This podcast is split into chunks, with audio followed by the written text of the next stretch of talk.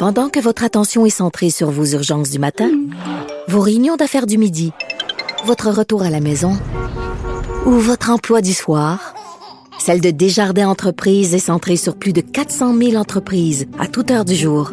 Grâce à notre connaissance des secteurs d'activité et à notre accompagnement spécialisé, nous aidons les entrepreneurs à relever chaque défi pour qu'ils puissent rester centrés sur ce qui compte, le développement de leur entreprise.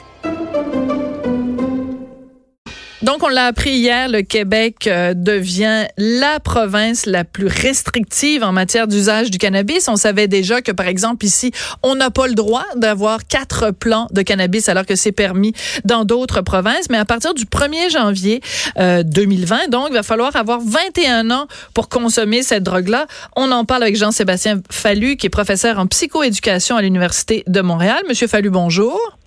Bonjour. Quelle mauvaise idée. Oui, une fausse bonne idée, comme on dit. Oui. Qu'est-ce que vous en pensez? Dites-nous le fond de votre pensée.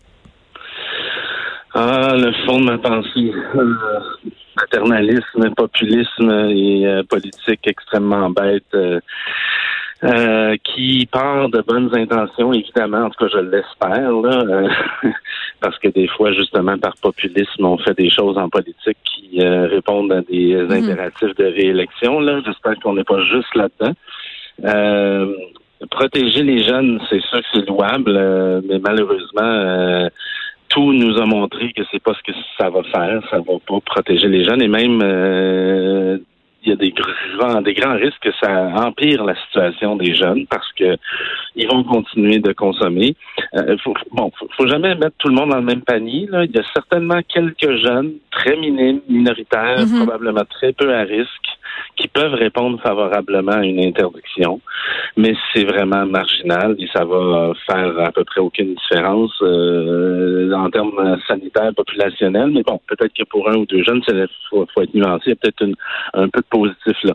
Mais le reste, c'est ça. Les jeunes vont continuer de consommer. La prohibition les en les en a pas empêchés. Une interdiction comme celle-là ne le fera pas non plus ils vont s'approvisionner effectivement au marché légal qu'on essaie de remplacer, c'est pas comme ça qu'on va y arriver.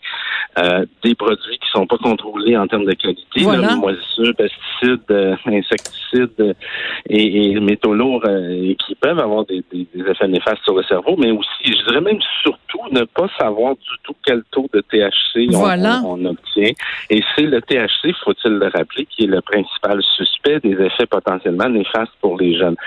Et à ce moment-là, euh, puis on peut même continuer aussi en termes de de, de, contact avec la police, les interdictions, les gens vont consommer, ils vont avoir des discriminations dans l'application de la loi, du profilage, bref, euh, beaucoup de choses qui vont finalement être pires pour aucune à peu près différence en termes de profil et d'usage euh, chez les jeunes.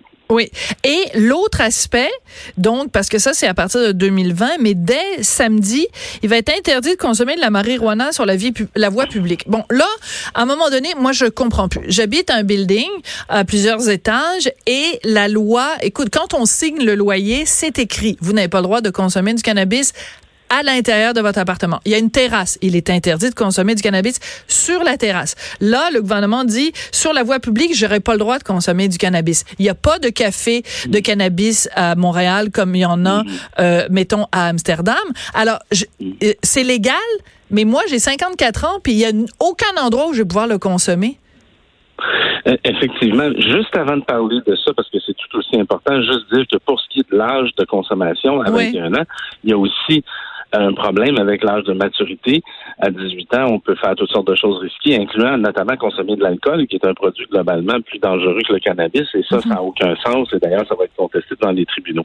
Euh, mais euh, oui, l'aspect, parce que le projet de loi 2, c'est en gros, c'est cinq grands chantiers de mhm. modification. Là, il y a aussi des distances là, euh, des universités et cégep, l'interdiction de possession sur les campus universitaires et collégiaux. Bon, mais surtout aussi l'interdiction dans les lieux il faut quand même euh, souligner que le ministre Carman a entendu raison là, dans les commissions, dans la commission parlementaire, parce qu'il voyait bien effectivement que ça avait aucun bon sens qu'on ait un produit légal pour lequel une très large partie de la population n'avait aucun lieu pour le consommer. Voilà. Une fois, les gens vont le consommer et ils vont être arrêtés. Donc, il a entendu raison, il a accepté un amendement à l'effet d'autoriser euh, la consommation de cannabis dans certains parcs où il n'y a pas d'activité culturelle économique, euh, donc ça exclut tous les festivals, et, dans les villes euh, pour lesquelles le conseil municipal aura adopté une résolution en ce sens. Donc ça, ça veut dire quoi? Ça veut dire que dans plusieurs villes, ben il n'y aura aucun endroit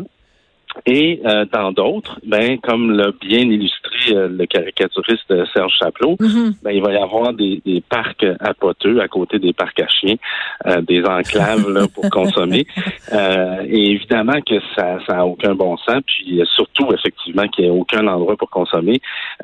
c'est, c'est, ça fait ça fait encore une fois une discrimination dans l'application de la loi qui fait qu'il faut être euh, propriétaire euh, et avoir euh, un propriétaire pas non plus de condo, là, mais de, de, de, pouvoir consommer chez soi.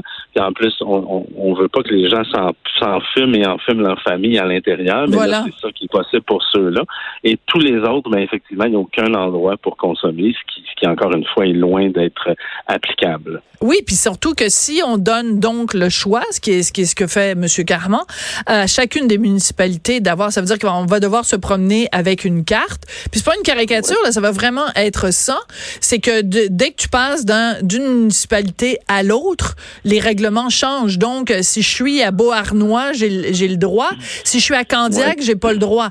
Fait que, tu sais, à un moment donné, là, on va quoi? Il va y avoir dans chacune des municipalités, il va y avoir des trucs au, au coin de chaque rue disant si tu as le droit ou si t'as pas le droit. Je veux dire, c'est la maison des fous d'Astérix, là c'est effectivement la maison des fous d'Astérix et tout ça pour euh, parce que moi, justement, je, pensais à ça la semaine dernière. Je savais pas que le projet de loi ouais. serait adopté, mais je savais que ça s'en venait. Et je me promenais dans Montréal, puis je me disais, ça fait un an que la, légalisation est là, et quel est au juste euh, le problème qu'on veut prévenir en interdisant la consommation dans les lieux publics? Parce que franchement, il n'y a rien euh, de vraiment évident là, euh, qui a changé. Il y a peut-être un petit peu plus d'odeur ici et là, mais franchement, c'est un bel exemple d'une politique qui n'a absolument aucun euh, problème à régler, mais qu'on adopte quand même. Probablement ici, là, oui, pour des raisons populistes électorales. Là, bon, on peut choisir l'adjectif. Oui, parce qu'il faut rappeler quand même la seule et unique raison officielle, en tout cas, à euh, cette légalisation-là, telle que présentée en tout cas par euh, Justin Trudeau et les libéraux, c'était de dire on va mettre la clé dans la porte du marché noir. Mais je veux dire, en remontant ça de 18 à 21 ans, qu'est-ce qu'on fait? Les gens, les jeunes de 18 à 21 ans, qui de plus ont, ont, le droit depuis un an, on, leur dit à partir du 1er mm. janvier, on te retire un droit que tu avais. C'est quand même assez fascinant.